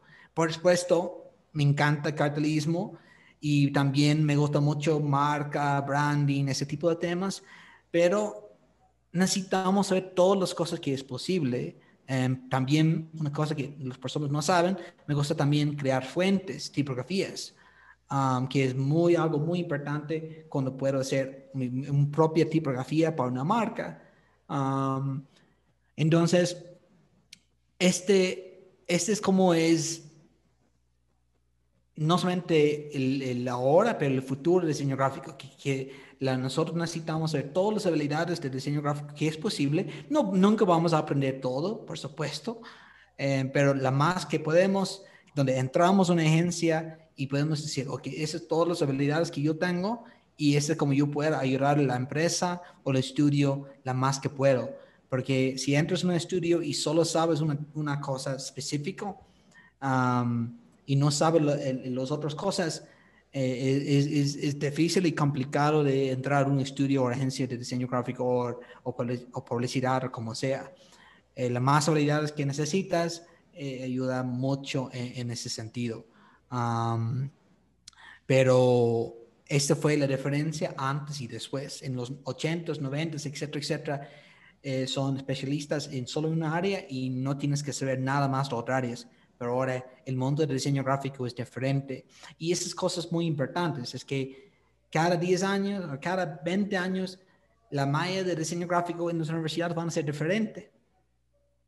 Van a ser más a experiencias de conejo mencionado antes, de realidad aumentada, de experiencias virtuales, eh, más conectado a través de diseño para redes sociales, eh, experiencias eh, de muchos otros sentidos, no solamente con los ojos, pero en motion graphics también, que es un tema que ahora es el, el máximo para hacer GIFs y todas esas cosas en redes sociales también.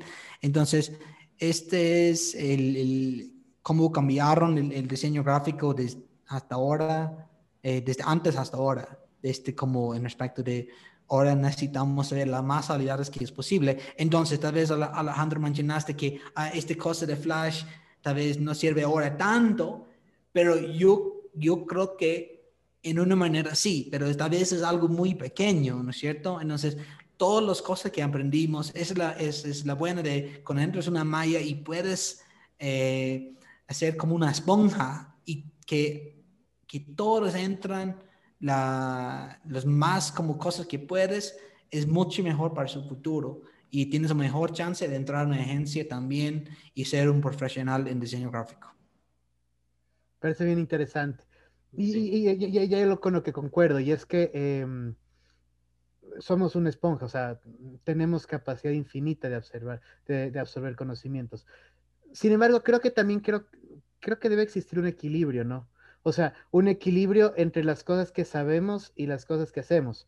Porque si bien estoy yo, muy de acuerdo en que un diseñador tiene que saber muchas cosas, no sé si puedas saberlas todas, pero, pero muchas por lo menos, em, eh, también creo que hay un problema en un poco el tema de la todología, ¿no? O sea, el, el, eh, el, cartel de imprenta, ¿verdad? O sea, la gigantografía de imprenta que ahí me cae pésimo, que es la gigantografía de imprenta que dice, hacemos logos, hacemos tarjetas de presentación, hacemos páginas web, manejamos redes sociales, imprimimos libros, hacemos folletos, hacemos carteles, ¿no es cierto? Maneja, hacemos, hacemos e-commerce, este... Hacemos ceviches. Hacemos ceviches, cosemos pantalones, les cortamos el pelo, o sea, también hay un, creo, creo, que también hasta cierto punto tiene que existir un equilibrio, ¿no? O sea, e, e, es, correcto que un diseñador sepa muchas cosas y está bien que sepa muchas cosas, pero eh, también tiene que tal vez a cierto punto saber limitar sus funciones porque, porque, eh, porque ahorita yo me voy a la copiadora y el man que atiende la copiadora, o sea, hace todo, hace absolutamente todo, ¿no es cierto? Desde logos, o sea, todo. Y ese rato maneja las redes sociales y todo a precio baratísimo, ¿no? El, de la copiadora. Obviamente no estudio diseño. Por ahí, hay, también tienes que, tener en cuenta algo, eh, Alejo, eh, tu ámbito de trabajo, ¿sí? Porque no es lo mismo trabajar eh, freelance o trabajar en un negocio como las copiadoras o trabajar en una agencia. O sea, ahí todo dependerá que obviamente la agencia como sería como el punto cumbre o lo más alto que podría llegar un diseñador dentro de un, de un estudio, ¿no? Que debes saber todo para poder, eh, en caso de que en algún momento llegues a ser jefe, poder guiar al resto de gente que está debajo tuyo y saber indicarles, a ah, esto se hace así o esto se, así, se hace de otra forma.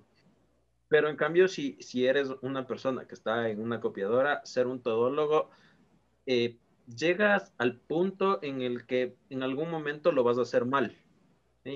Y, ahí va, va a haber la diferencia entre una persona que realmente estudió diseño y es comunicadora y una persona que realmente solo siguió un curso de Canva o, sin desmerecer tu curso de Canva, que es muy bueno. Es, buenísimo mi curso de Canva. De hecho, es muy bueno, sí, yo, yo he visto, yo he visto es, lo, que, lo que se enseña es muy bueno, pero hay, hay, hay las diferencias, o sea, lo que un profesional quiere llegar a comunicar y lo que una persona que no es profesional llega a comunicar.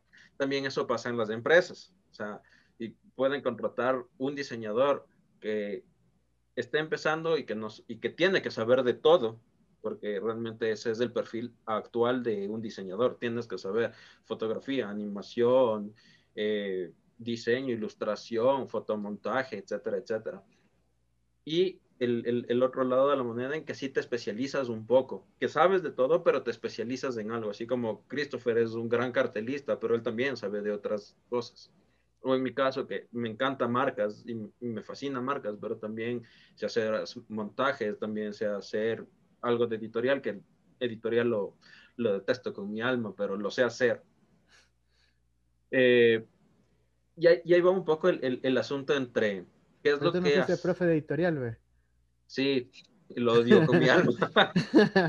no, no, pero realmente es, algo que no, no, lo disfruto. O sea, lo puedo hacer, pero, pero eh, algo que aprendí de Scott, de Christopher, es que uno tiene que disfrutar mucho lo que hace. Y otra cosa es hacerlo porque, o sea, te toca hacerlo.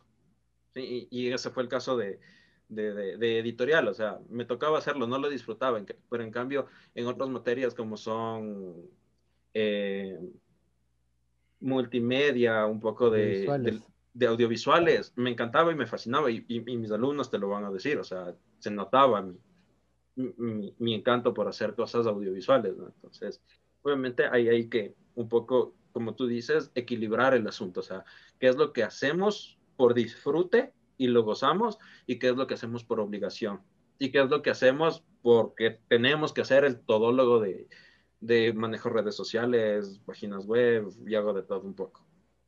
También, también creo que es un tema de etapas de la vida, ¿no? Creo.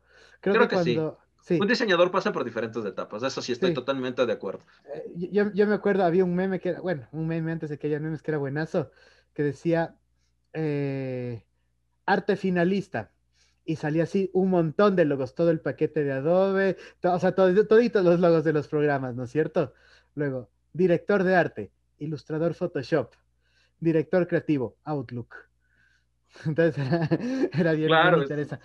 Creo, que, hay, momentos, ¿no? O sea, hay momentos como que eh, en la vida en donde pues también eh, eh, uno va viendo hacia dónde va, hacia dónde apunta un poquito más, pero pero creo, creo que es importante para ingresar, saber, saber todo y creo que ahí estoy muy de acuerdo con, con Christopher. Pues sí, entonces vamos concluyendo, creería yo, eh, sobre este asunto de el diseño de la pandemia. Christopher, ¿qué piensas?